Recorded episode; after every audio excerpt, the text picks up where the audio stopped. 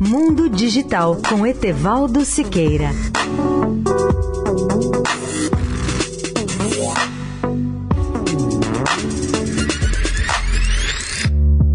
Olá, amigos da Eldorado. A grande notícia na área de astronomia da semana passada foi a divulgação de uma primeira foto de um buraco negro. Para os astrofísicos, um buraco negro tem uma força de atração gravitacional tão grande que nada escapa dela. Nem sequer a luz pode escapar dessa atração ao entrar na região escura do buraco negro denominada horizonte de evento. O buraco negro fotografado na semana passada está no centro da galáxia M87 uma galáxia elíptica situada a 55 milhões de anos-luz da Terra. E segundo a NASA, sua massa é de 6,5 bilhões de vezes a massa do nosso Sol. Na realidade, um buraco negro não é fotografável, mas sim aquilo que está no seu contorno luminoso, como na foto divulgada pela NASA. O centro da foto é apenas uma circunferência negra. O que é mais impressionante é que a realização dessa foto envolveu uma rede internacional de telescópios chamada de Telescópios de Horizonte de Evento, num trabalho cooperativo mundial sob a liderança da Fundação Nacional de Ciência dos Estados Unidos, a National Science Foundation.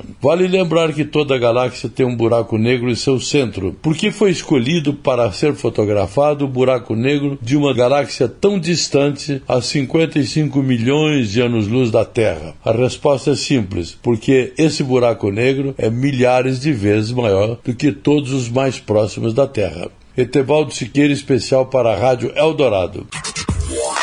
Mundo Digital com Etevaldo Siqueira.